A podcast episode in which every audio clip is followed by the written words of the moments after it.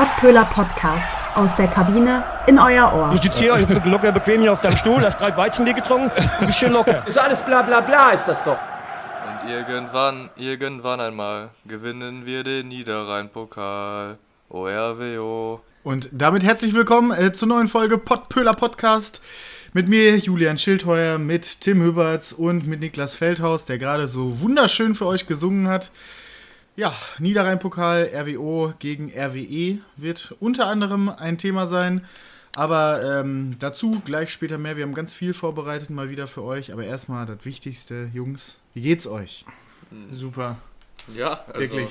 Könnt, könnte nicht besser sein. Was will man sagen, ne? Corona, aber nee, soweit ist alles fit. Sehr schön. Äh, ja, im Moment sind es ja goldene Wochen für euch als Bochum-Fans. Deswegen äh, seid ihr ja immer sehr schön, sehr gut drauf. Aber äh, wir wollen mal mit einem anderen Thema starten. Wir ähm, sind ja eigentlich eher westlich geprägt, gucken im Westen, aber jetzt gehen wir mal ein bisschen nord nördlich und gucken mal auf den Hamburger SV. Ähm, die Nachricht kam heute raus, die ähm, trennen sich mal wieder kurz vorm Saisonende von einem Trainer. Ähm, und Horst Rubesch wird übernehmen.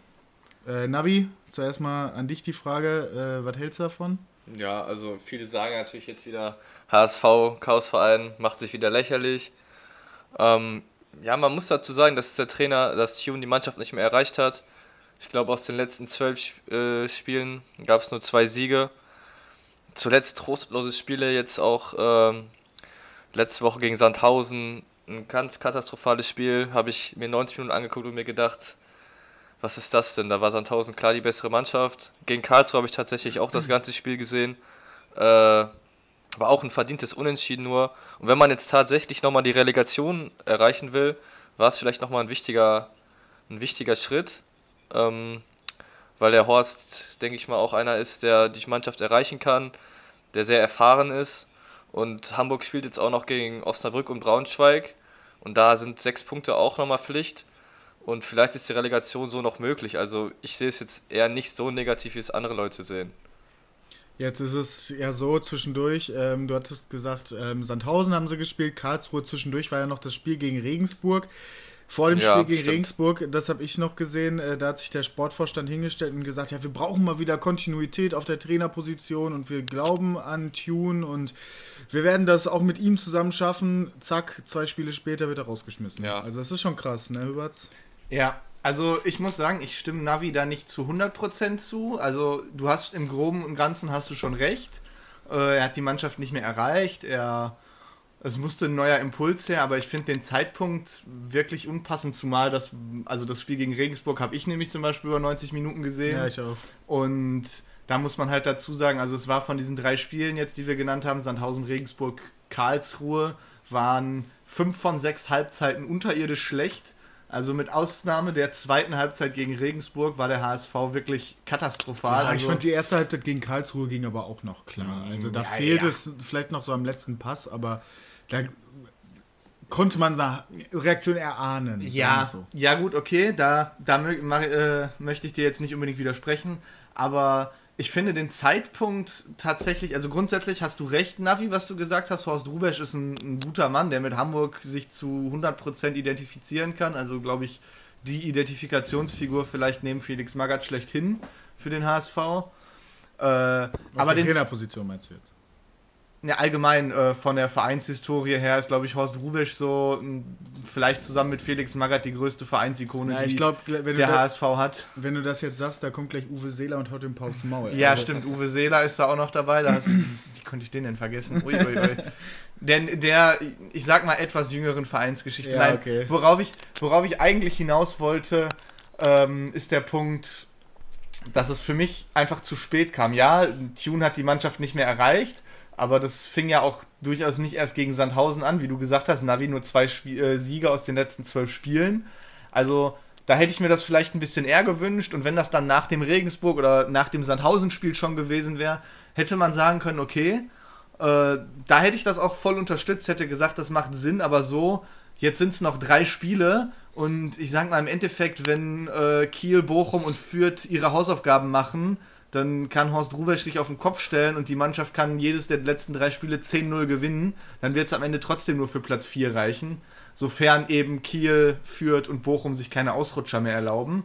Deswegen, ja, Rubesch als Lösung fürs Saisonende finde ich gut, aber zu spät. Also das hätte ich mir zwei Spieltage vorher glaube ich, äh, eher vorstellen können beim HSV. Dann hätten sie es noch so ein bisschen in der eigenen Hand gehabt, aber jetzt wie gesagt, wenn die anderen drei oben ihre Hausaufgaben machen, dann kann Horst Rubesch beim HSV da am Ende großartig auch nichts mehr ausrichten. Ja, vor allem hat er ja jetzt ein paar Tage, um äh, die Mannschaft auf das nächste Spiel zu, vorzubereiten und muss jetzt irgendwie das ganze Ding um 180 Grad wenden, weil die Situation, du hast es gerade gesagt, ist relativ verzweifelt eigentlich und ich finde, dieser Move ist auch so ein bisschen verzweifelt. Also warum, wenn du jetzt gerade sowieso wenn es gerade sowieso nicht gut aussieht, dann bleibst du doch lieber bei der Kontinuität, die du vor dem Spiel gegen Regensburg angesprochen hast, dann bleibst du doch dabei und gehst zur Not mit dem sinkenden Schiff unter, als dass du da nochmal kurz den Kapitän vom Bord schmeißt und da nochmal versuchst, irgendwie ein anderes äh, reinzuholen. Also ich verstehe es irgendwie nicht. Ähm, wenn du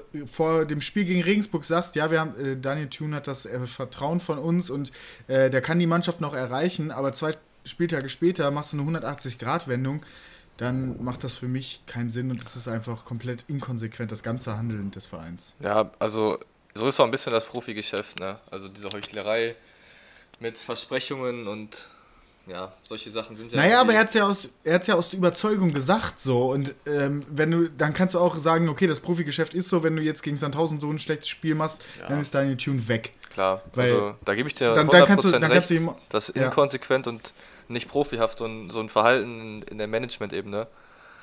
Aber ja, es ist so wie es ist. Äh, der HSV wird den Aufstieg nicht mehr schaffen. Zu 99 Prozent. Also da muss jetzt echt ein Wunder passieren. Aber ich sag so, Tune ist nicht mehr der richtige Mann gewesen, aber ich bin auch voll bei Tim, der sagt, dass das jetzt zwei, drei Spiele zu spät kommt, weil jetzt sind nur noch drei Spiele, der Zug ist fast abgefahren und da gibt es jetzt auch nicht mehr viel zu machen ich glaube zwar schon, dass der HSV noch bestimmt sieben Punkte holen wird, aber es wird am Ende nicht reichen. Ja, muss, muss man halt gucken, was ähm, die ähm, anderen Mannschaften machen. Fürth und Kiel, Bochum genau. nimmt da jetzt mal ein bisschen aus. Ja. Ähm, jetzt ist es ja auch so, für den HSV wird es ja nicht einfacher. Ne? Also es kommen großkalibrige Mannschaften runter. Ähm, wer jetzt die zweite Mannschaft, vielleicht sogar die dritte Mannschaft ist, die aus der ersten Liga runterkommt, das steht ja noch in den Sternen. Ob das vielleicht Köln ist, ob das vielleicht Hertha ist, ob das. Oder ob es vielleicht wieder ein Nordderby mit Bremen gibt. Ja, Bremen, genau, oder Bielefeld. Also, das sind Mannschaften, die haben auch direkte Aufstiegsambitionen wieder. Und der beste Torschütze geht weg. Ähm, nächste Nachricht von heute, die jetzt, glaube ich, rauskam. Ähm, dass sie heute rauskam, war, glaube ich. Ich glaube, gestern heute, kam sie. Gestern, oder gestern ja. ja. Also zur Einordnung, heute ist Montag. Ähm, Simon Torrodde verlässt den HSV und ähm, kommt in den Westen, kommt zum S04. Ähm, der S04, die, der unterstreicht damit seine direkten Aufstiegsambitionen, würde ich sagen, auch ganz gut mit einem erfolgreichen Zweitliga-Torschützen. Ja. Ähm, also was man dazu sagen muss, ich habe mich gerade noch mal eher zufällig auf dem Weg hierhin äh, eingelesen bei äh, mal wieder einem wunderbar tollen Elf-Freunde-Artikel, der die äh, Zweitliga-Torschützen mal besonders geehrt hat. Also die, wie wir gerade drüber sprechen, Simon Teroddes oder Lukas Hinterseers oder auch Edmond Kaplanis, wenn man ein bisschen weiter zurückgeht. also die Spieler, die in der zweiten Liga wirklich zumindest eine Saison lang alles abgerissen haben und in der ersten Liga aber kein Scheunentor treffen. Und das, ich finde, mit dem Transfer von Terodde unterstreicht Schalke nochmal ganz, ganz besonders diese Ambition, direkt wieder aufsteigen zu wollen. Sie holen den besten Zweitligatorschützen, also den Rekordtorschützen der zweiten Liga mit Simon Terodde. Und das zeigt auch zum einen vielleicht, dass sie nicht unbedingt langfristig mit Terodde unbedingt planen, aber das zeigt vor allem, dass sie einen Torjäger vorne drin haben wollen, der eben in dieser einen Saison, Terodde ist ja jetzt auch nicht mehr der Jüngste, also perspektivisch wäre das ja sowieso eher kein Transfer, aber mit dem sie definitiv äh, in einer Saison wieder hochgehen wollen und nicht ihn irgendwie perspektivisch als Führungsspieler einbauen wollen auf Schalke. Das äh, zeigt das eigentlich ganz gut, dass sie da Terodde holen, um eben zu sagen, ja, wir sind abgestiegen, aber wir wollen auch direkt wieder hoch und deswegen holen wir direkt den besten Torschützen der zweiten Liga in der ganzen Geschichte.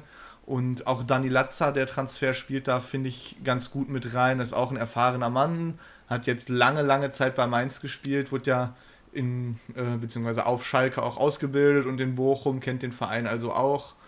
Und das sind auf jeden Fall zwei vielsagende Transfers, die Schalke da getätigt hat, um eben direkt zwei Führungsspieler, zwei erfahrene Spieler da zu haben, die dann die nächste Saison wahrscheinlich schon eher junge Schalker Mannschaft anführen sollen. Ja, und es ist ja auch so, also ich glaube, jetzt hat die Vereinsführung, also es war nicht schwierig zu erkennen, dass das äh, eine Position war, auf der man sich verbessern muss. Äh, Im American Football spricht man ja von Need, äh, ein Spieler, den man unbedingt auf so einer Position braucht. Und äh, wenn du so wenige Tore schießt, ich glaube, es sind jetzt 16, wenn ich, nicht richtig, wenn ich mich nicht richtig erinnere, 16 Tore ähm, in der ganzen Bundesliga zusammenschießt, dann muss auf der Stürmerposition oder im Offensivbereich auf jeden Fall was passieren. Navi, ist das ein Schritt in die richtige Richtung und ein, ja. ein also, Transfer? Wie viele Tore Schalke gemacht hat, kann ich ja. dir auch nicht sagen. Ich weiß nur, dass sie schon 76 Gegentore kassiert haben. Was natürlich auch das ist, glaube ich, dann äh, Nummer zwei auf der Wunschliste. Also im Endeffekt kann man sagen, Schalkes Baustellen sind die Offensive und die Defensive, also Richtig. im Prinzip alles. Deswegen ist man ja äh, auf Schalke auch an Sebastian Schonau äh, dran vom SC Paderborn. Schon 173 Spiele gemacht, ähm, insgesamt für Paderborn in der zweiten Liga. Mittlerweile 26 erfahren, schon kann man sagen. Ähm, gute Stellungsspiele, guten Spielaufbau. Könnte neben dem jungen Malik Tiao auflaufen ähm, was schon für die zweite Liga eine Top-Defensive wäre. Ja, und jetzt nochmal zu Terodde zurückzukommen. Ähm, ist ein Torjäger, ist ein überragender Zweitligaspieler. Ich habe ihn in Bochum immer sehr gerne gesehen, weil er nicht nur ein Stürmer ist, der die Tore macht, sondern auch, er kann schon Fußball spielen. Also ist klar, es wird ihm immer nachgesagt, ist nur ein Strafraumspieler, aber er macht den Ball gut fest, äh, kann einen klugen Pass mal spielen. Also schon für mich eine Idealbesetzung. Äh, wobei ich ein bisschen den Charakter von Terodde in Frage stelle. Ähm, für mich mittlerweile ein Wandervogel. Ähm, bei Köln gespielt, bei Stuttgart gespielt, bei Hamburg gespielt, bei Bochum gespielt. Ist jetzt auch viel rumgekommen die letzten Jahre. Und ja, man kann ihm schon nachsagen, dass er immer dahin geht, wo er mehr Geld verdient. Äh, und wie man jetzt auch hört, verdient er bei Schalke wohl mehr als eine Million, schon wieder was für Zweitliga-Verhältnisse wahnsinnig viel ist. Ähm, ja, also sportlich gesehen ein guter Transfer, aber charakterlich weiß ich nicht, äh, ob das unbedingt passt. Genau, ja. Aber ist es für dich eine Kurzzeitlösung? Weil, äh, wenn ich mich jetzt so dran erinnere, jetzt ohne das mit bestimmten Fakten jetzt untermauern zu können, aber äh, Terodde ist halt schon eher ein Zweitligastürmer. In der ersten Liga hat er jetzt nicht so viel ja, Erfolg, als er mit Stuttgart, glaube ich, hochgekommen ist. Ja, ich denke mal, dass der Transfer jetzt eher nicht perspektivisch ist, sondern wie Tim schon gesagt hat, damit will Schalke signalisieren, dass es direkt wieder hochgehen muss. Ähm, was natürlich mega schwer wird in der nächsten Saison. Und da braucht es neben Terodde auch noch ja, viele andere Spieler, die, die den Weg in die erste Liga gehen können. Florian Krüger im Gespräch, Haraguchi im Gespräch, auch gestandene Zweitligaspieler mit einem Riesenpotenzial. Und dann könnte man Schalke ja vielleicht den Aufstieg in die nächste Saison zutrauen, wenn noch weitere Spieler dieses Kalibers ähm, ja, geholt werden. Du hast gesagt, gerade ähm, Terodde verdient dann ungefähr eine Mille. Ähm, ist das auch ein gewisses Risiko, wenn du jetzt halt äh, so viel Kohle für Zweitliga-Verhältnisse in den Stürmer ballerst, obwohl ja jeder weiß, dass Schalke finanzielle Probleme hat? Ja, also das habe ich mich nämlich auch gefragt. Ich weiß es nicht, wie die Schalke das finanziell machen. Ähm, ich glaube, Tim hatte ja auch schon vor ein paar Wochen Schalke finanziell nicht die besten Aussichten ähm, da dargestellt und es ist mir auch ein Rätsel, wie sie das finanzieren. Und ich denke mal auch schon, dass es ziemlich risikoreich ist. Also ich kann jetzt leider nicht genau den Namen nennen, aber ich habe es vor ein paar Wochen, äh, wo wir da auch schon mal drüber gesprochen haben, irgendwo auch nachgelesen, als äh, dann so langsam aber sicher bei jedem klar war, Schalke wird absteigen, ähm, habe ich äh, eine Verantwortliche von Schalke, mir fällt leider wirklich gerade ihr Name nicht ein, die hat auch ganz klar gesagt, ja, Schalke ist auch finanziell für die zweite Liga aufgestellt, also kann auch das äh, Zweit Zweitligageschäft stemmen. Aber, und dann kam eben dieses ganz dicke Aber, nur für eine Saison.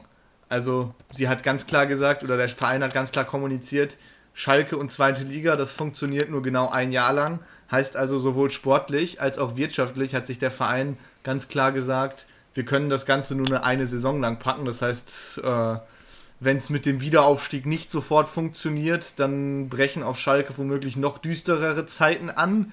Und dann könnte es auch wirtschaftlich in eine Richtung gehen, wo man vielleicht von Insolvenz und Zwangsabstieg sprechen muss. Jetzt mal kurz, um das mal ein bisschen zu untermauern. Also ähm, der Spiegel schreibt, ähm, das Magazin Der Spiegel, ähm, beim S S04 liegen die Schulden ähm, bei 217 Millionen Euro.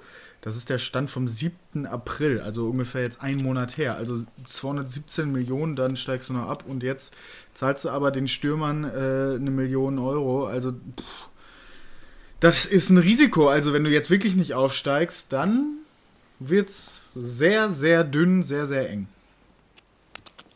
Vielleicht ja auch dann die Motivation dahinter, dass du ähm, so einen Transfer dann halt auch machst. Dann natürlich jetzt volles Risiko gehst, wenn du einen Abstieg oder eine Zweitligrigkeit sowieso keine zwei Jahre überstehst, oder? Ja, definitiv. Okay, das sind düstere Aussichten mal wieder für den S04. Wir wünschen trotzdem, auch wenn wir Bochum- und Dortmund-Fans sind, glaube ich, wünschen wir trotzdem den Wiederaufstieg. Ähm, ich zumindest als Dortmund-Fan ähm, will nicht länger als ein Jahr aufs Derby verzichten müssen. Ähm, habt ihr denn noch andere Ideen, welche Spieler sonst noch kommen könnten, die Schalke verbessern könnten, würden, sollten? Ja, also wie, wie ich ja gerade schon gesagt habe, Florian Krüger oder Haraguchi wären äh, ideale Spieler für die zweite Liga. Ein Chris Führig von Paderborn, den würde ich auch gerne bei Bochum sehen. Ist ein sehr schneller Spieler, ein sehr beweglicher Spieler, der einzigen Einsituationen zu seinem Gunsten lösen kann. Und solche Spieler braucht Schalke. Ich sage immer, in der zweiten Liga brauchst du drei, vier, drei, vier Spieler, die den Unterschied machen können. Der Rest reichen eigentlich Kämpfer, erfahrene Spieler. Sieht man ja auch bei Bochum. Da hast du Leute wie, wie Zoller, wie, wie Robert Joule, ähm, wie ein Holtmann, aber dann auch erfahrene Spieler wie Robert Tesche, wie Lucia. Und bei Schalke könnte zum Beispiel das Kompagnon zu Tesche und Lucia nächstes Jahr mit, mit Danny Latzer und Palzon besetzt werden. Palzon im Gespräch von Darmstadt, ähm, auch erfahren, 30 Jahre alt, hat in seiner Karriere schon in Holland gespielt, in der MLS gespielt, also er weiß auch, worauf es ankommt. Ähm, ist ein Spieler mit einer guten Leader-Mentalität. Ähm, genau, dann aus der Jugend mit äh, Brooklyn Eze, ich hoffe, ich habe ihn richtig ausgesprochen, aus der U23. Ähm, Verteidiger, 19 Jahre alt, mit einer hohen Qualität, der vielleicht in der zweiten Liga Fuß fassen kann. Vielleicht Ahmed Kutucu, der gerade in Holland äh, bei Almelo spielt, der wieder zurückkommt. Da äh, kann man sich mal die Frage stellen, ob es dann genau richtig ist, Spieler wie, wie ein Terones auf seiner Position zu verpflichten, weil Kotucu ist ein Spieler, der auch Selbstvertrauen braucht. Ähm, ein Keita Ruel von Sandhausen ist für mich ein Top-Spieler für die zweite Liga, aber auch ein Stürmer. Ähm, Serdar Dursun war im Gespräch. Ähm, halte ich auch für den besseren Spieler als Terodde, ist auch noch etwas jünger als Terodde. Ist jetzt übrigens auch bei Hamburg im Gespräch. Schalke ist da jetzt wohl raus. Da gibt es einige Alternativen. Ähm, aus der Regionalliga äh, sichte ich eigentlich immer sehr gerne selber Spieler. Ist die Saison leider nicht so möglich, weil nur die Regionalliga West spielt.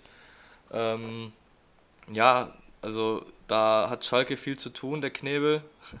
Und bin gespannt, was er da präsentieren kann. Ja, also von den Spielern, die du gerade genannt hast, äh, bleibt mir vor allem ein Genki Haraguchi im Kopf. Also den könnte ich mir von denen allen, die du genannt hast, natürlich die anderen sind auch mit Palzon äh, oder wie du es gesagt hast, äh, Chris Führig, sind auch alles starke Spieler. Vor allem im Kopf bleibt mir, wie gesagt, Haraguchi, weil du hast es ganz richtig formuliert, du brauchst zwei, drei, vielleicht vier Spieler, die den Unterschied machen können. Also vier, zwei, drei richtig geniale Fußballer und den Rest reicht es, wenn du eine richtige Malocha-Truppe hast, die die richtige Einstellung hat, was ja bei Schalke nochmal doppelt so viel wert ist weil sie ja eben sich mit dem Kumpel und Malocha Banner eben immer wieder schmücken. Da sehe ich einen Haraguchi auf jeden Fall dabei, weil für mich ist Haraguchi bei Hannover 96 auch die im Mittelfeld eigentlich mit einem super Etat in der zweiten ja. Liga im Mittelfeld rumdümpeln und da sind bis auf ab und an mal vielleicht ein Marvin Duksch ist ein Genki Haraguchi für mich die ganz große Ausnahme, die wirklich, äh, der wirklich Woche für Woche Top-Leistungen bringt, die auch größtenteils erstligareif sind bei 96. Und das ist ein Spieler, den könnte ich mir auch auf Schalke vorstellen. Das ist auch ein Spieler, den könnte ich mir auch perspektivisch bei Schalke vorstellen. Jetzt nicht für die nächsten zehn Jahre, dafür ist er, glaube ich, auch schon ein wenig zu alt. Aber zumindest für die Zweitligasaison und für die kommenden, so es denn der Aufstieg, Aufstieg wird, zwei bis drei Saisons danach könnte ein Genki Haraguchi auf Schalke auf jeden Fall ein wichtiger Faktor werden. Ja. Ja, also Dann- Haraguchi auch schon 16 Scorer diese Saison. Ähm, hat er damit auch seine Klasse untermauert. Jetzt auch wieder gegen Bochum, als ich ihn gesehen habe. Er ist so schnell, hat immer das passende Auge, das richtige Auge. Wäre auch ein Spieler, der einen Terodde in Szene setzen kann, weil du brauchst eben Spieler, die Terodde in Szene setzen. Obgleich ich auch gesagt habe, dass er auch selber ein bisschen mitspielen kann, aber er braucht schon die Bälle in den Strafraum rein, die er dann einnicken kann. Ähm, genau, also Haraguchi wäre schon, glaube ich, eine Ideallösung für Schalke auch als Spielmacher. Okay, also Schalke äh, versucht die Liga kaputt zu schießen, vielleicht nächste äh, Saison äh, mit neuen Stürmern, mit welchen die zurückkommen. Äh, kurz, um das Thema abzuschließen, ähm, bleibt der Trainer und ist der Trainer, Trainer der Richtige? Ja, Äh, das ist eine sehr gute Frage. Tim, willst du anfangen? Ja, von mir aus würde ich anfangen. Also, ich habe bei der Verpflichtung von Dimitrios Gramotzis eigentlich, äh, das ist ja jetzt mittlerweile, glaube ich, auch schon fünf oder sechs Wochen her. Oder vielleicht auch ein bisschen länger. Eigentlich habe ich da schon gesagt, okay, Schalke hat innerlich schon kapituliert, haben schon einen Trainer für die zweite Liga geholt, weil als Feuerwehrmann kann man Dimitrios Gramotzis mit Sicherheit nicht bezeichnen, der da doch auf Biegen und Brechen den Abstieg verhindert hat oder hätte verhindern können. Wie viele, Für mich- Punkte, wie viele Punkte hat er geholt jetzt? Ich glaube vier, Vier oder jetzt, fünf. glaub ich, ne? Vier oder fünf hat er geholt. Nein, äh, auf jeden Fall, da sehe ich schon Gramozis eigentlich als Zweitligatrainer, aber äh, auch als vernünftigen Zweitligatrainer. Ich meine, allzu viel hat er noch äh, nicht an Stationen hinter sich im Profibereich, eigentlich nur Darmstadt vorher gehabt. Aber ich bin von ihm als Trainer eigentlich schon überzeugt, weil er auch in Darmstadt, finde ich, ganz ordentliche Arbeit gemacht hat, soweit es geht oder ging. Äh, natürlich, man, es wäre nicht Schalke, wenn sie nicht zwischendurch schon wieder gesagt hätten, intern, dass der Trainer vielleicht doch in Frage steht. Äh, das kam ja zwischendurch auch immer mal wieder auf, dass dann Ja, vielleicht halt. sogar Gramozis noch äh, auf der Kippe steht beim FC Schalke, aber das wäre die absolut komplett falsche Entscheidung meiner Meinung nach jetzt zu sagen, okay, wir sind mit Gramozis bis ans Saisonende gegangen und holen zur neuen Saison nochmal einen neuen Trainer. Also irgendwann kann man den Verein dann wirklich gar nicht mehr ernst nehmen und irgendwann werden dann, glaube ich, auch die Trainer sagen, ja, wenn das hier so ein munteres Karussell ist und wir hier quasi als äh, Zeitarbeit einen Drei-Monats-Vertrag bekommen, dann äh, muss man sich Schalke auch nicht mehr antun. Also meiner Meinung nach ist Gramozis perspektivisch schon ein Trainer, mit dem Schalke auch den Wiederaufstieg schaffen kann. Ja, also da bin ich derselben Meinung wie Tim. Ähm, auch wenn, also Gramotz ist jetzt 42, hat jetzt noch nicht die Riesenerfahrung im deutschen Profifußball lange bei Bochum in der Jugend gearbeitet, dann bei Darmstadt einen Punkteschnitt von 1,6 äh, Punkten gehabt, was ja ordentlich ist, solide ist. Wenn man jetzt sieht, bei Schalke hat er einen von 0,57, aber ja, kann man jetzt auch nicht so vergleichen. Ähm, aber ich kann da auch nur zu sagen, jetzt einen neuen Trainer für die äh, neue Saison zu holen, wäre in meinen Augen auch vermessen. Ähm, Schalke sollte Gramozis die Chance geben, dann da eine Mannschaft jetzt aufzubauen. Der kann sich jetzt auf Schalke ein bisschen einleben und er muss auch irgendwann mal die Kirche im Dorf lassen. Also viele Trainer, die jetzt auch noch in der Jugend gearbeitet haben, haben unfass, unfassbar großes äh, Fußballwissen und ähm, das wird er den Schalkern auch übermitteln können. Und wenn es dann irgendwann an der Zeit sein soll, dass das wirklich gar nicht funktioniert, dann müsste man vielleicht nochmal die Reißleine in der nächsten Saison ziehen. Aber ja, man, man muss erstmal in die neue Saison mit ihm gehen. Ja, wir werden es sehen. Ähm, also wir glauben, glaube ich, alle, dass Kontinuität auf Schalke vielleicht gar nicht so die schlechteste Idee wäre. Und damit wollen wir jetzt mal das Thema auch abschließen. Haben wir jetzt auch genug über den S04 gequatscht. Äh, ist vielleicht auch mal ganz gut. Ähm, aber wir wollen ja auch mal weiter gucken, ähm, wie die zweite Liga denn dann aussehen könnte. Also Schalke haben wir gesagt, ja, oder ist ja klar, die gehen runter. Was glaubt ihr, wer geht noch runter aus der ersten Liga? Na, wie bitte nach dir? Ähm, schwierig. Also Hertha führt, glaube ich, gerade auch in, in, äh, in Mainz, wo wir gerade aufnehmen. Ich glaube, Hertha wird das wird nicht absteigen. Bremen ist in einer desolaten Verfassung. Ähm, Mainz eigentlich Mainz, auch gut Mainz, drauf Mainz gerade. gegen Hertha steht 1-1 zur Pause. Okay, steht 1-1 gerade. Also wenn Mainz das heute gewinnt, sind sie auch eigentlich raus. Ja, also Bielefeld oder Hertha, sage ich. Obwohl, Ja, für Bielefeld ja, ich auch glaube mal noch an die. Qualität von Hertha, wie ich gerade gesagt habe. Also wenn Hertha heute in Mainz gewinnt, Aber man dachte das ja immer so oft, ja, die haben die Qualität, die haben die Qualität, ne? Also man, man darf sowas nicht unterschätzen. Es kann schon sein, dass Hertha, dass Hertha äh, es jetzt doch nicht schafft, aber erstmal glaube ich an die Qualität, ja. Kleiner Nachtrag noch, Schalke hat 18 Tore geschossen in dieser Saison, das sehe ich gerade beim Blick auf die Tabelle. Das tut mir dann natürlich leid, dass ich diese zwei Tore Also ich, unterschlagen ich mache jetzt hier mal eine konkrete Ansage, Schalke und Bielefeld steigen ab. Okay, Bielefeld, ähm, äh, meine, also ich, ich komme ja aus der Ecke, deswegen sage ich, oder hoffe ich mal, dass Bielefeld es nicht trifft. Ähm, ein Kandidat oder eine Kandidatenmannschaft ist natürlich Bremen. Glaube ich auch nicht, dass die es machen. Ich glaube eher, ähm, die, die jetzt gerade über Bremen sogar noch stehen. Ähm, Augsburg könnte auch ein heißer Kandidat sein. Ähm, wenn Hertha jetzt beide Spiele, die die noch Rückstand haben, gewinnen, haben die gleich viele Punkte wie Augsburg, nämlich 33. Und dann ähm, wird das für Augsburg auch richtig, richtig eng. Vor allem sind die auch in der desolaten Verfassung. Und glaube ich, mit dem Trainerwechsel jetzt, ähm, ja, könnte da nochmal vielleicht was gehen, aber könnte die natürlich auch in die Gegenrichtung pushen. Ich glaube, das Problem beim FC Augsburg ist, dass sie eine ganze Saison über in einer desolaten Verfassung sind, mit zwei bis drei Ausnahmen, wo sie dann zwischendurch mal gut Fußball spielen. Ich möchte dem FC Augsburg hier an dieser Stelle nicht zu nahe treten, haben ja auch sogar schon tatsächlich wundersamerweise es ein Jahr mal in den Europapokal geschafft, aber Augsburg ist so der, der nichtssagendste Verein aus der Bundesliga, äh, über den eigentlich permanent auf sämtlichen Plattformen nur Witze gerissen werden, weil Augsburg immer irgendwie unbedeutend und äh, die graue Maus in der Bundesliga ist. Also ganz ehrlich, ich würde den Abstieg auch verschmerzen können. Und genau das ist es eben. Ich glaube, wenn von diesen Mannschaften, die da unten drin steht, eine Mannschaft am ehesten akzeptiert wäre, würde als Absteiger, dann wäre das, glaube ich, der FC Augsburg. Äh, aber da glaube ich tatsächlich nicht dran. Also Augsburg wird sich wie in eigentlich allen Jahren davor immer äh, irgendwie über dem Strich halten. Ich gehe tatsächlich eher davon aus, dass der erste FC Köln runtergeht und Werder Bremen wie schon letztes Jahr in die Relegation muss. Und jetzt äh, kommt der ganz brisante Tipp. Ich tippe auf eine Relegation Werder Bremen gegen den HSV. Uh, das wäre natürlich spannend. Ähm, sollte das aber zugunsten von Werder Bremen ausgehen, sowas, wird es auf jeden Fall sehr, sehr schwierig für den HSV, für auch für den S04, dann wieder hochzugehen. Also die nächste zweite Liga wird ganz schön spannend. Es kommen ja auch von unten ähm, Vereine, Traditionsvereine hoch mit äh, Dresden, die sich ja jetzt wieder gefangen haben, wahrscheinlich die hochgehen könnten. Hansa Rostock. Hansa Rostock natürlich. 60 München. Ähm, 60, 60 München, München. das ist ja dieser Vierkampf oben an der Spitze mit Rostock, Ja. Dresden, 60 München und jetzt Ja. komme ich nicht auf den vierten. Äh, wer ist es denn gleich? hast- Hast du doch gesagt? Also Dresden, Rostock, Ingolstadt und 60 Nee, München. In Ingolstadt Ingolstadt, hatte ich nicht Ja. gesagt, genau. Ja, Ja. dieser Vierkampf an der Spitze, wobei da, glaube ich, 1860 noch äh, als Tabellenvierter, glaube ich, noch in der schwierigsten Ausgangslage ist, in. Anführungszeichen.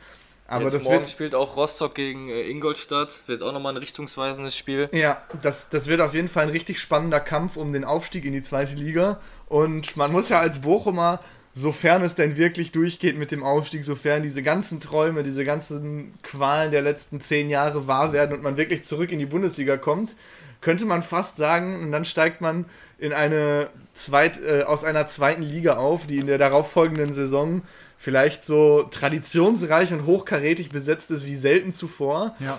Also mit Schalke, eventuell dem HSV oder wer auch immer noch mit absteigt, mit Düsseldorf. äh, mit Düsseldorf, mit dem ersten FC Nürnberg, mit Hannover. Hannover dann mit Dresden, Rostock, wer auch immer aufsteigt, St. Pauli. Also das ist eine wahnsinnig äh, stark besetzte zweite Liga.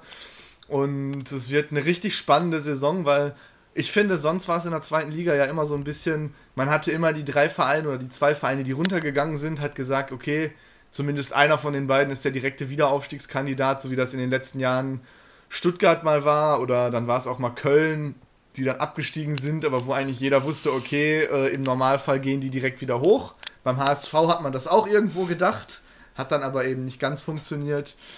Äh, aber das sehe ich dieses Jahr tatsächlich einfach gar nicht. Einfach äh, auch beim FC Schalke nicht, weil Schalke dadurch, das haben wir ja auch, glaube ich, oft genug schon besprochen, einfach so sehr im Argen liegt, dieser Verein, dass ich da sehr, sehr vorsichtig bin mit der Äußerung zu sagen, ja, Schalke ist für mich definitiv Aufstiegskandidat Nummer eins. Natürlich werden sie alles dran setzen, aber bei dem, was da in dem Verein bisher alles schiefgelaufen ist, würde ich bisher den Teufel tun und sagen, ja, Schalke steigt für mich definitiv wieder auf. Da hat man eben ganz, ganz viele Vereine, die äh, da oben mitspielen können oder auch unten reinrutschen können. Natürlich, also es wird auf jeden Fall eine spannende Zweitligasaison und es wird vielleicht auch eine Zweitligasaison, wo äh, der ein oder andere Schalke-Fan sagt, jo, vielleicht konnten wir ja doch so ein bisschen Erstliga-Luft schnuppern mit Vereinen, die ja sowieso eigentlich in die erste Liga gehören zum Großteil. Auch da zähle ich auch den HSV dazu, auch wenn die jetzt gerade zum neuen Bochum mutieren, aber ja, ja, dieser Seitenhieb musste mal kurz sein. Also, ähm, wir können auf jeden Fall sagen, es ist auch das ideale Jahr, glaube ich, für Bochum, um aufzusteigen. Also, ähm, sich jetzt schnell aus der zweiten Liga verpissen, bevor dann diese Vereine runterkommen, ist, glaube ich, nicht die schlechteste Idee. Ja, das, da gehe ich mit dir. Und ihr seid äh, weiterhin optimistisch, ähm, dass es was wird. Also jetzt ist ja der Abstand relativ komfortabel. Ihr seid jetzt relativ lange schon auf Platz 1. Also Ja. Also ich habe Ja, da sind Tim, äh, Tim und ich immer so ein bisschen im Clinch. Ne? Also ich, ich, ich habe schon nach dem Darmstadt-Spiel das Muffensausen bekommen. Ich habe tatsächlich, also das ist eine kleine Geschichte von mir, das ist noch nicht mal ein Witz. Ich habe nach dem Darmstadt-Spiel wach im Bett gelegen und wirklich Gründe dafür gesucht, wieso der VfL Bochum den Aufstieg noch vergeigen könnte. Nicht, weil ich nicht, weil ich es mir wünsche, sondern weil ich einfach auf den Worst Case vorbereitet sein wollte und äh, habe mir da sämtliche kruden Theorien zusammengesponnen und gesagt, äh, wie der VfL es noch schaffen kann, das Ganze noch in den Sand zu setzen. Aber nein, also im Großen und Ganzen bin ich schon, so wie eigentlich der Großteil von Fußball Deutschland, davon überzeugt, dass Bochum, wenn es nicht mit dem Teufel zugeht, nach dieser Saison mindestens auf Platz 2 hochgehen wird. Äh, dafür ist auch der Vorsprung, glaube ich, groß genug, aber noch ist immer noch Vorsicht geboten. Das Spiel gegen Darmstadt war ein, ein Warnschuss, aber ich bin auch der Meinung, wenn Bochum die Serie fortsetzt, nach jeder Niederlage einen Sieg folgen zu lassen, dann werden sich äh, die Mannen von Thomas Reis das nicht mehr nehmen lassen. Also wenn man jetzt am Sonntag, am kommenden Sonntag gegen Regensburg gewinnt, dann bin ich relativ überzeugt davon, dass Bochum auch am Ende auf Platz 1 oder 2 steht. Also ihr müsstet, glaube ich, jedes Spiel jetzt äh, nicht gewinnen, also beziehungsweise kein Spiel mehr gewinnen, um das noch zu vergeigen. Also ihr habt zwar jetzt in Anführungszeichen nur drei Punkte Abstand auf Fürth. Kiel könnte mit äh, drei Siegen in Serie auf 59 Punkte kommen, wäre dann mit gleicher Spielanzahl ein Punkt hinter euch. Dann wäre der Abstand auf Platz 3 nur noch drei Punkte. Aber trotzdem, also wenn ihr darf, wenn ihr aus den nächsten, aus den letzten drei Spielen vier Punkte holt, dann solltet ihr eigentlich safe durch sein. Ja, auf Ja. jeden Fall. Also ich glaube, der HSV hat auch noch drei Spiele, das heißt, die können noch neun Punkte holen, die können noch auf 61 Punkte kommen. Naja, ihr habt ja jetzt 60 und habt auch noch drei Spiele. Genau, genau. Das heißt, im Prinzip mit einem Punkt, beziehungsweise mit zwei Punkten aus drei Spielen könnte uns zumindest der HSV nicht mehr einholen. Damit wäre dann Platz 3 im Prinzip schon gesichert, weil dann im Prinzip eigentlich nur noch Kiel und Fürth als legitime Konkurrenten in Frage kämen. Ich lasse Düsseldorf, Heidenheim, St. Pauli, lasse ich da jetzt einfach mal aus der Rechnung außen vor, weil da müssten schon ganz, ganz, ganz abstruse Dinge vor sich gehen, dass die drei nochmal oben ein Wörtchen mitreden. Ja, aber die können euch nicht mehr überholen. Mm, Düsseldorf hat noch ein Spiel weniger. Düsseldorf Ja, könnte stimmt. theoretisch noch. Ja, die können theoretisch noch, aber dafür müssen sie alle gewinnen. Also, alle wie gesagt, bis Platz 5 ist für Bochum noch alles drin. Aber ich sag mal, im Normalfall ist mindestens Platz 3 eigentlich so gut wie gesichert. Wie gesagt, es geht gegen. Äh, es geht in den letzten drei Spielen gegen Regensburg, gegen Nürnberg und gegen Sandhausen. Wenn man aus den drei Spielen zwei Punkte holt, dann ist faktisch gesehen eigentlich nur noch Platz 3 das Schlechteste, was passieren kann. Und ich gehe mal davon aus, dass gegen Regensburg zumindest gewonnen werden kann, weil Regensburg da für mich schon die einfachste Aufgabe ist. Nürnberg und Sandhausen sind momentan in einer überragenden Form. Die würde ich. Aber da- Sandhausen spielt ja auch keinen guten Fußball. Also die äh, kämpfen sich da in jedes Spiel Ja, rein, die spielen dreckig, ja. die sp spielen zerstört. Ja, aber das, das, also keine Ahnung, das zu sagen ist jetzt, weiß ich nicht, Sandhausen hat gegen Fürth jetzt auch ein riesen Auswärtsspiel gemacht, also das wird auch nochmal ein ganz schwieriges Spiel werden. Ja, auf jeden Fall. Also da äh, ist, wie gesagt, noch nicht komplett alles durch, aber ich sag jetzt einfach mal diese kurzfristige Prognose, wenn Bochum gegen Regensburg drei Punkte holt, dann müsste es wirklich mit dem Teufel zugehen, wenn da nicht mehr der direkte Aufstieg kommt.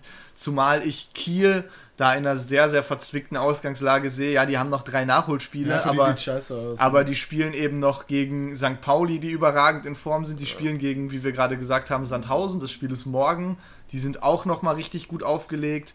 Und das wird auch Gegen Karlsruhe. und gegen Karlsruhe, die auch nicht schlecht in Form sind. Das wird noch mal richtig stressig für Kiel, weil ja vor allem, die spielen jetzt Dienstag, dann spielen sie Freitag und dann spielen sie nächsten Montag schon wieder. Also zwar drei Heimspiele, aber dreimal in Serie, das ist schon echt anstrengend. Und dazu kommt ja noch das Nachholspiel gegen Regensburg, was noch gar nicht terminiert ist. Also das ist wirklich ein Mammutprogramm für Kiel.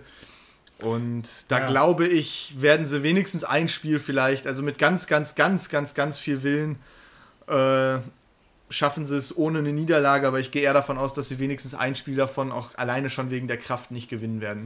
Ja, wird auf jeden Fall so sein, dass wenn Hamburg nicht hochgeht ähm, und es sein sollte, dass Fürth und Kiel hochgehen, also dann kannst du eigentlich die nächsten zwei Absteiger direkt schon wieder äh, umranden. Also ich finde, wer da hochkommt, jetzt abgesehen von Bochum, äh, ja, das wird nicht schön für die Bundesliga, würde ich sagen, Ja, wenn Schalke und Bremen so- runtergehen sollten und Fürth und Kiel hochkommen. Ja, ne? Ich sag mal so, das ist mir als Bochum-Fan eigentlich egal. ja das also, glaube ich. Aber wir wollen einfach aufsteigen. Ich glaube sogar, man braucht sogar noch sieben Punkte, um ganz fest aufgestiegen zu sein, jetzt rechnerisch. Aber ich bin da auch bei Tim. Ich glaube auch ein Sieg gegen Regensburg, dann bist du eigentlich durch, weil Kiel wird nicht jedes Nachholspiel da gewinnen. Ähm, ich gehe mal davon aus, dass sie so vier Punkte holen. Und äh, Fürth hat auch noch ein schwieriges Restprogramm.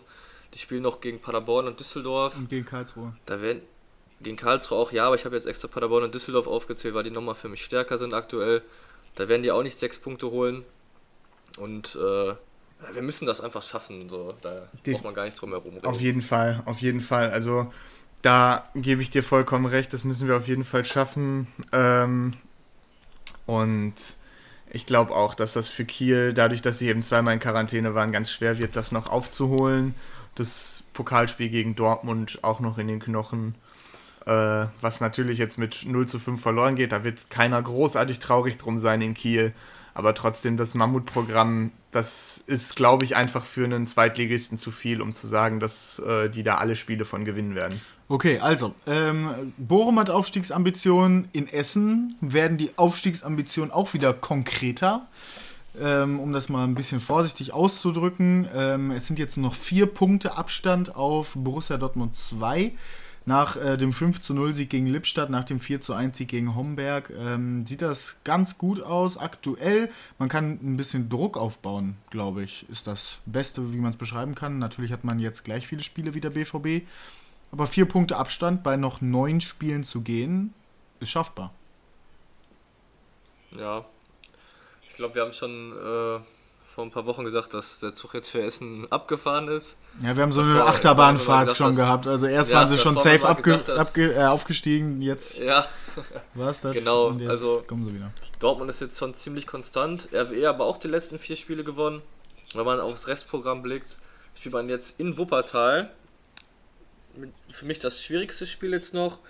Äh, dann in Aachen, Lotte, Wegberg und Köln 2. Also eigentlich alles machbare Gegner. Wie gesagt, Wuppertal jetzt am Wochenende wird eine harte Nuss. Wuppertal spielt eine sehr, sehr gute Rückrunde. Jetzt auch schon länger den Klassenerhalt gesichert.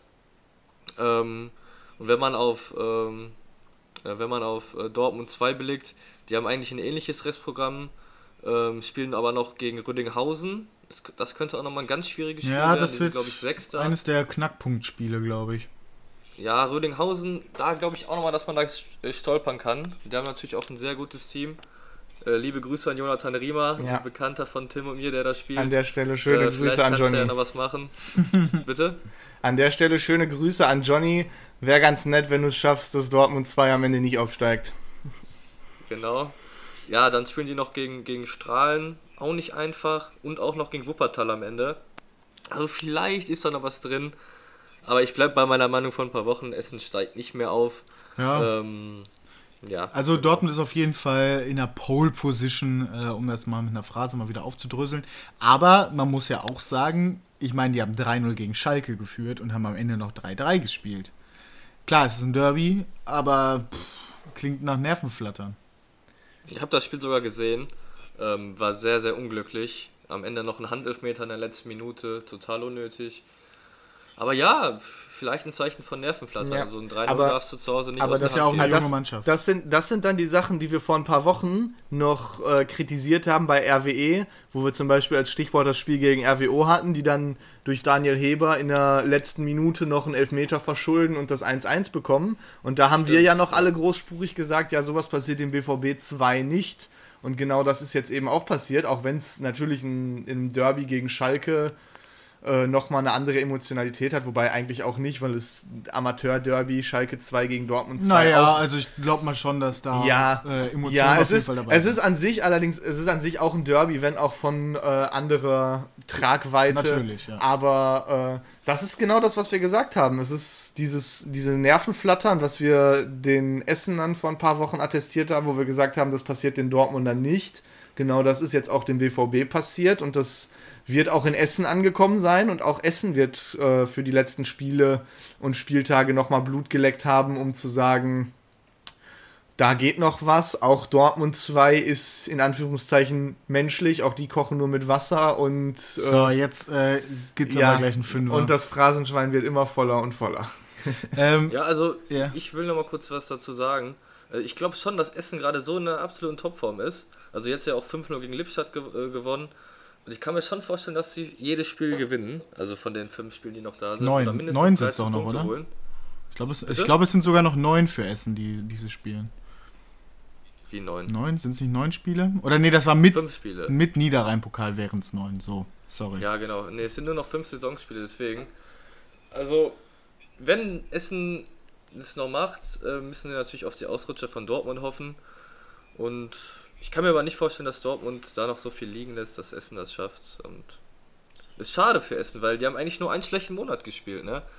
So eine tolle Saison gespielt und dann im März irgendwie so eine Durchstrecke gehabt, schlecht drauf gewesen. Ähm, wir hatten heute, Ähm, wir hatten heute bei Radio Essen hatten wir Christian Neidhardt im Interview, im großen Podcast-Interview. Ähm, und da Ja. meinte er, ja, es waren eigentlich nur vier Tage, die uns die ganze Saison zerstört haben. Das war das, Ja. das war das Spiel gegen Aalen, das war, glaube ich, das Spiel noch gegen Münster und das war das Spiel dann gegen RWO.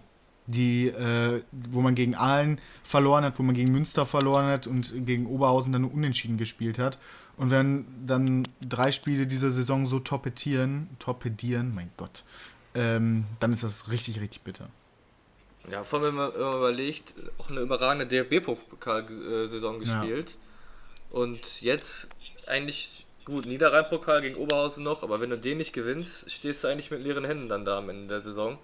Obwohl du eigentlich einen sehr, sehr starken Kader hattest, einen guten Trainer hattest, gut, oftmals einen desolaten Ra Rasen hattest, der jetzt wieder ausgebessert wurde. Äh, Was übrigens auch ein Ja, also Faktor schon- war, laut Neidhardt, äh, dass die jetzt äh, die ganzen Gegner zu Hause so abschießen.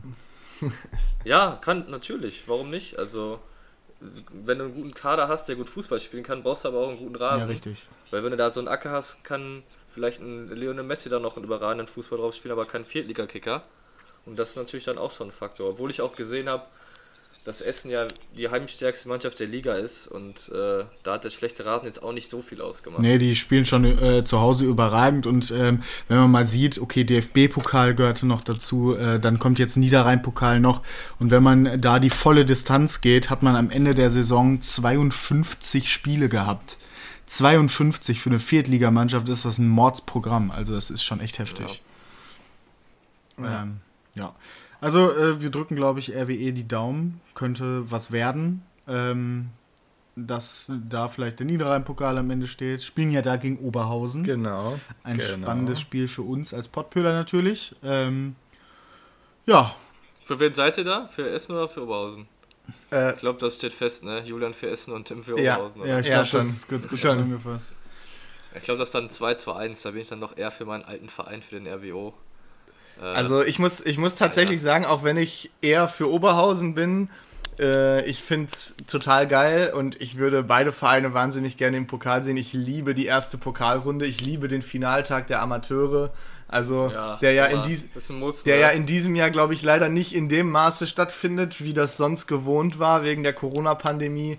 Aber der Finaltag der Amateure mit sämtlichen Landespokalfinals äh, ist für mich immer ein Muss gewesen in den letzten Jahren und die erste Pokalrunde sowieso. Also das Wochenende von Freitag bis Montag komplett mit Spielen David gegen Goliath äh, sich durchzugucken, das ist einfach, einfach wahnsinnig geil, wahnsinnig interessant und wahnsinnig spannend immer und man fiebert immer irgendwie automatisch mit dem kleineren Verein mit, jetzt mal abgesehen von seinem eigenen Verein vielleicht, aber wenn da äh, ein erster FC Köln zu Gast ist bei der TSV Havelse, dann wünscht man sich natürlich inständig, dass da irgendwie die Sensation in Havelse zusammenkommt und das ist einfach immer, das ist einfach immer so ein geiles Erlebnis dieser Tag und äh, sowohl RWO als auch RWE fände ich wahnsinnig geil in der ersten Pokalrunde zu sehen. Ja, auf jeden Fall. Leider wird es nur ein Verein sein, vielleicht auch gar keiner. Ist ja das Viertelfinale, glaube ich, ne? Auch viel zu früh leider. Ja. Also ich hätte sie gerne eher im Finale aufeinandertreffen sehen. Ja, das wäre ein schöner Showdown gewesen. Andererseits wäre natürlich auch der erste FC Bocholt in der ersten Pokalrunde überragend. Die übrigens, habe ich gesehen, äh, Erster in der Oberliga äh, sind, auch sechs Punkte Vorsprung Ja. haben. Vielleicht also Saison nächste jetzt leider- vielleicht treffen wir ja nächste Saison das ein oder andere Mal auf die in unserem Podcast. Leider nicht, wahrscheinlich, weil die Saison annu- annulliert wurde und Stimmt, äh, es wohl stimmt. keinen Aufsteiger aus der Oberliga Ja, geben wird. da habe ich mal kurz Dagegen geträumt, dass es kein auch, Corona äh, gibt. Ja, genau. Dagegen wurde jetzt im Niederrhein auch juristisch vorgegangen. Sind wir mal gespannt, was daraus wird.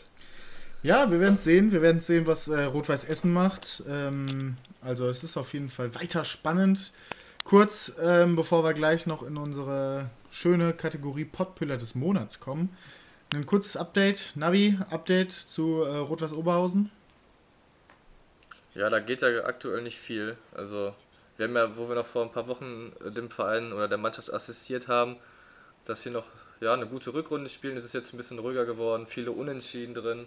Ich glaube, da kümmert man sich eher um die, ja, um die nächste Saison, dass man da eine schöne Grundlage hat und als Favorit auf den Drittliga-Aufstieg äh, ja, zugehen kann. Zumindest als konkurrenzfähiger, Mitfavorit. als konkurrenzfähiger also als, als Mitstreiter. Also Genau, als, als, als großer Favorit wird Oberhausen jetzt nicht, nicht falsch verstehen, nicht in die äh, neue Saison gehen, dafür fehlen die finanziellen Mittel. Also, aber ja. genau, als, als, als äh, Wettbewerb, wettbewerbsfähiger Also ich, Konkurrent, so ich sehe da, ich sehe da nächste Saison, je nachdem wer aufsteigt, RWO, äh, RWE oder Dortmund 2, sehe ich in der nächsten Saison oben mit dabei äh, Preußen Münster, dann eben jeweils der Verein, der nicht aufsteigt und äh, Fortuna Köln und der RWO. Das sind so für mich die vier Teams, die da am Ende äh, oben mitspielen werden, meiner Meinung nach, weil die qualitativ für mich das Beste auf den Rasen bringen können. Preußen Münster diese Saison als Absteiger auch äh, direkt wieder Tabellendritter. Mit denen muss man auch in der nächsten Saison, glaube ich, immer rechnen.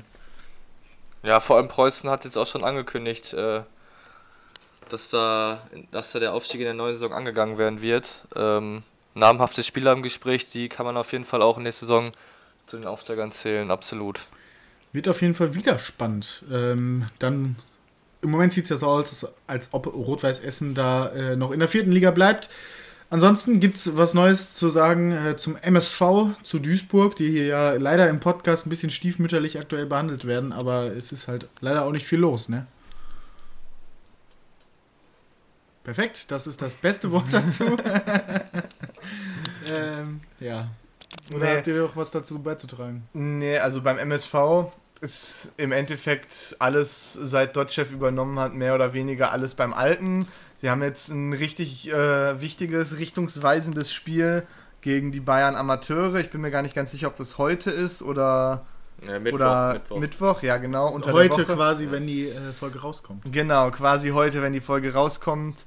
Richtungsweisendes Spiel gegen die Bayern Amateure. Haben sich wahnsinnig stark, haben wir ja schon mehrfach gesagt, aus dem Keller rausgekämpft, stehen mittlerweile auf Platz 13 mit 42 Punkten. Haben trotzdem in Anführungszeichen nur 6 Punkte Vorsprung auf einen Nicht-Abstiegsplatz. Da steht aktuell äh, der KfC Uerdingen, die für mich allerdings schon als Absteiger mehr oder weniger sicher sind. Also die spielen unterirdischen Fußball und denen rechne ich keine großen Chancen mehr aus. Haching ist für mich so gut wie sicher abgestiegen, haben mittlerweile neun Punkte Rückstand. Auch Lübeck hat nicht mehr allzu große Chancen, ja. Also im Endeffekt wird es, glaube ich, ein spannendes Rennen mit äh, Lautern, Meppen, ja, gewissermaßen Uerdingen und den Bayern Amateuren, die die Punkte gegen Duisburg auch mit Sicherheit gut gebrauchen könnten jetzt am Mittwoch. Also da ist Duisburg noch nicht durch, aber das versöhnliche Ende einer eher unterirdischen Saison rückt, glaube ich, in Duisburg immer näher. Ja. Man kann das auch irgendwie sagen, ist ähnlich wie bei Bochum. Ein Sieg sollte, noch, sollte reichen. Und gegen Bayern 2 ist jetzt der ideale Zeitpunkt, weil Bayern 2 gar nichts mehr auf die Kette bekommt. Die werden noch absteigen. Also die gewinnen ja kein Spiel mehr. Und äh, Duisburg jetzt 1-0 gegen Dresden verloren. Im Nachholspiel auch kein Beinbruch. Davor hast du 3-0 in Wiesbaden gewonnen. Ja, die Mannschaft ist unter Dotschew gefestigt. Die äh, die Neuverpflichtungen zur Winterpause haben gefruchtet, da haben wir auch mal drüber gesprochen. Und ja, da hat Duisburg sich wirklich mit einer Top-Rückrunde aus dem Keller geschossen, was ja so nicht zu erwarten war.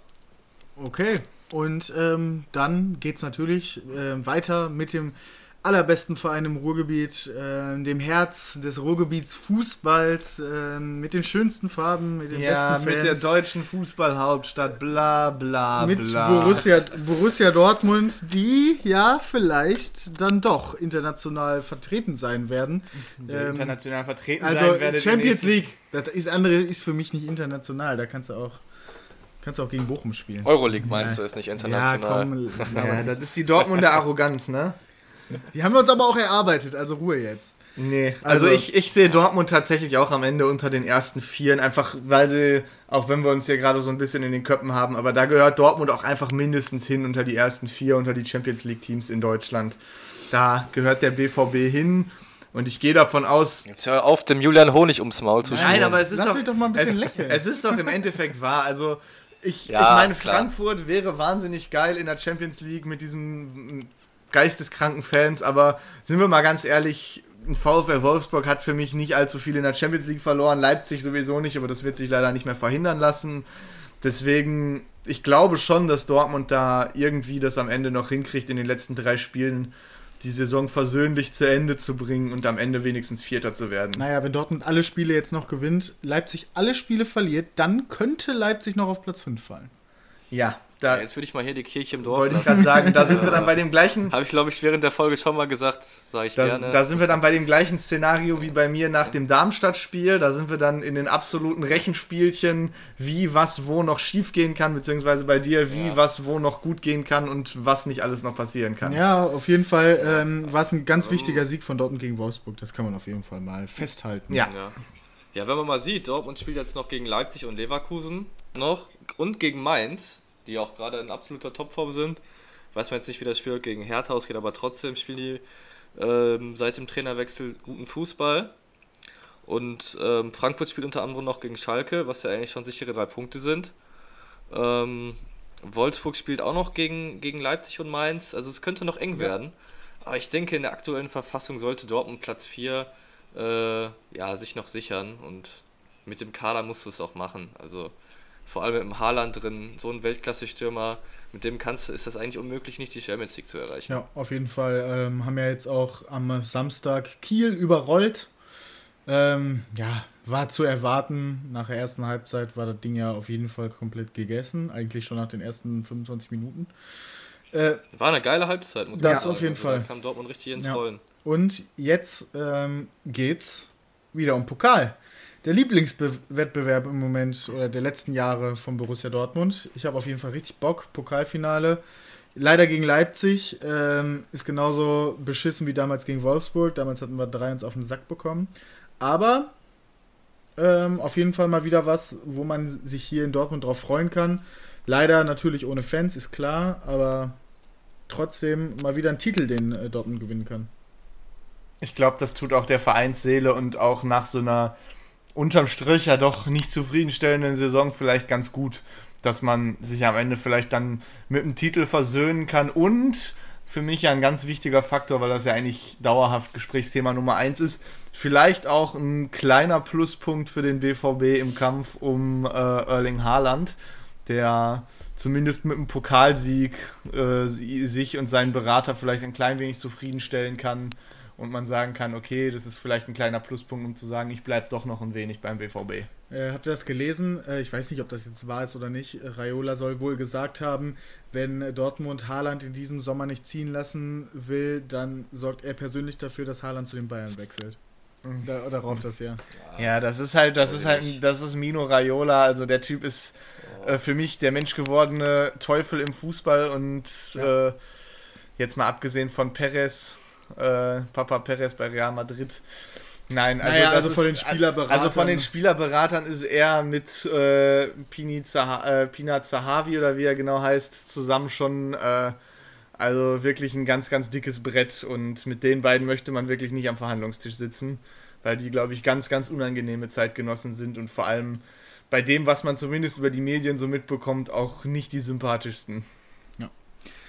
Okay, ähm, dann war es das, glaube ich, erstmal von der grob sportlichen Seite ähm, hier von uns und wir kommen zu unserer beliebtesten Kategorie. Äh, Sage ich jetzt einfach mal so. Ich weiß nicht, wie ihr das seht da Und draußen. zu unserer einzigen eigentlich regelmäßigen Halt's Kategorie. Hör auf, uns klein zu machen. Das ist groß. Der Ja. Heber hat sich bedankt. Nicht Ja. euer scheiß Riemann. Ja, das Der hat schon die Fresse gehalten, der Sack. Ja, Naja, ähm, Ja. auf jeden Fall, der Pottpüller des Monats wird mal wieder gekürt. Und damit wir nicht schon wieder über den VfL Bochum reden, fange ich mal an. Und zwar mit einem Dortmunder, der generell eine überragende Rückrunde spielt, ähm, eigentlich schon gesetzt ist bei uns auf der Achterposition, die er ja bekleidet. Äh, Es ist- geht um Moderhut. Und äh, in diesem Sinne wollte ich mal eine kurze, ganz kleine Entschuldigung an den Mo raushauen. Äh, ich habe es damals immer gehasst, wenn der auf den Platz gekommen ist, weil er verloren wirkte, ähm, nicht wirklich die Bälle an Mann gebracht hat, sich wohl nicht wirklich reingehängt Oder an hat. die Frau. Wollen wir nicht hier vielleicht wenigstens gendergerecht sprechen? die Braut vorne drin, ne? Da, das ist die einzige vielleicht. Aber sonst ähm, äh, wirkte er ein bisschen verloren und jetzt scheint er sich wohl zu fühlen, spielt super Pässe. Jetzt äh, nur dieser Ball gegen Wolfsburg äh, auf Haaland, Sahnepass, äh, spielt, wie gesagt, eine überragende Rückrunde, trifft selber ähm, und hat auch im April super Leistung abgerufen und deswegen äh, wollte ich ihn mal hier ehren und ihn zum Pottpüller des Monats nominieren. Ja, dagegen lässt sich nichts einwenden. Ich glaube, wir hatten auch vorher im März oder im Februar schon mal über ihn diskutiert, haben dann aber Erling Haaland vorgezogen. Ähm, aber er hat es auf jeden Fall verdient. Und unser zweiter Kandidat für den Pottpöhler des Monats, der kommt wenig verwunderlich mal wieder aus Bochum. Und noch weniger verwunderlich ist es unser Oldie auf der 6, Robert Tesche, der seit neuestem ja auch das Tore-Schießen für sich wieder entdeckt hat. Also in den letzten drei Bochumer Spielen hat er viermal getroffen, Doppelpack gegen Hannover mit diesem wilden, irren Finish gegen Hannover mit dem 4 zu 3 von ihm, was er mit Flickflack zelebriert hat, wunderbar, wundervoll. Dann danach gegen Heidenheim auch wieder erfolgreich vor dem Tor und auch beim 1 zu 3 in Darmstadt der einzige Torschütze. Also der Mann ist übrigens 35, so so als Randnotiz. Äh, dreht aber auf seine alten Tage nochmal richtig auf beim VfL und hat es deswegen auch verdient, in der nächsten äh, Nominierung, in der nächsten Verlosung zum Pottpöhler des Monats dabei zu sein. Ja, und der dritte Kandidat kommt von der Hafenstraße, Torwart Daniel Davari. 18 Mal die Saison ähm, jetzt zu Null gespielt, deswegen haben wir den jetzt mit aufgenommen, weil er den Rekord in der Regionalliga eingestellt hat. Nur David Buchholz und Benedikt Fernandes im Gehäuse von Lotte konnten es 2012, 2013 und 2013, 2014 mit ihm nachmachen. Jetzt hat er ja noch weit, fünf weitere Spiele. Beziehungsweise Bitte? vormachen. Ja. Ähm, jetzt gibt es ja nur noch fünf äh, Saisonspiele, wo er es noch weiter ausbauen kann. Ja, und daher hat Davari auch hoch verdient. Ist auch generell ein überragender Viertligatorwart. Auch schon bei Oberhausen gespielt. 2014 mit Iran bei der Weltmeisterschaft dabei gewesen. Ja, Genau. das ist ja immer so eine, also das, da haben wir uns auch vor der Folge schon kurz drüber äh, ein bisschen kaputt gelacht. Muss man sich mal vorstellen, der Davari 2014 in Brasilien äh, bei der WM mit den besten Fußballern dieses Planeten gespielt und jetzt äh, sechs, sieben Jahre später äh, spielt er in, der, in Deutschland in der vierten Liga gegen Homburg und Strahlen. Also das ist schon wirklich ein, ein irrwitziger Kontrast, aber irgendwie auch eine schöne Geschichte. Ja, also äh, die Überschriften sind der Aufstieg in der Tesche, würde ich sagen. Mhm. Da Huta mal einen raus und da war kein Tor. Ja, Gags. Ich, ich, ich arbeite da nochmal dran. Ich Äh, fand die nicht schlecht. Also, ich, ich fand äh, zwei von dreien auch nicht gut, aber Hallo? da, da sorgen wir noch für, dass halt noch ausgearbeitet wird. also Aufstieg in der Tesche war schon krass. Ja, den, den, den würde ich glaube ich auch so nehmen, ja. So, ähm, dann leider müssen wir verkünden, dass unser Gewinn sich nicht gemeldet hat. Und Unser deswegen, Gewinner. unser, ja, unser Gewinner. Deswegen gibt es jetzt wieder Freibier für äh, die, den äh, das sich meldet, äh, wie auch immer. Ähm, und abstimmt auf Instagram gibt es wieder eine Auslosung. Ähm, wer, oder beziehungsweise eine, eine Abstimmung. Wer soll Pottpüller des Monats April werden? Schreibt in die äh, drunter Kommis. Ähm, markiert Freunde, die sich den Podcast anhören sollten. Liked das Bild und dann habt ihr die Chance auf einen vollen Kasten Bier äh, aus dem Ruhrpott. Äh, wir können ja nochmal wiederholen, was dabei ist. Ist eine Kiste gefüllt mit sechs Flaschen Brinkhoffs, sechs Flaschen Fiege, sechs Se Flaschen Köpi Genau. und sechs Flaschen Stauder. Ja, ähm, wer das Freibier nicht haben will, der bekommt es auch nicht. Aber wer es haben will, der kann ähm, abstimmen auf Instagram Pottpöhler Podcast für seinen Favoriten, der Pottpöhler des Monats April werden soll. Ja, ich glaube, viel mehr bleibt dazu nicht zu sagen und es war wieder eine wunderschöne und mal wieder eine überzogene Folge, aber ich glaube, das stört hier niemanden. Ja, dann äh, Kritik immer gerne an uns schreiben. Ähm, wenn wir Hüberts rausschmeißen sollen, schreibt das gerne. Nein, Spaß. ähm, aber ansonsten, Alle, alle in die Kommentare. genau, richtig. Und ansonsten, Hüberts Hüberts, raus. raus, Hüberts Hashtag Hüberts raus. Das ist auch eine äh, Gewinnspielvoraussetzung. Nein.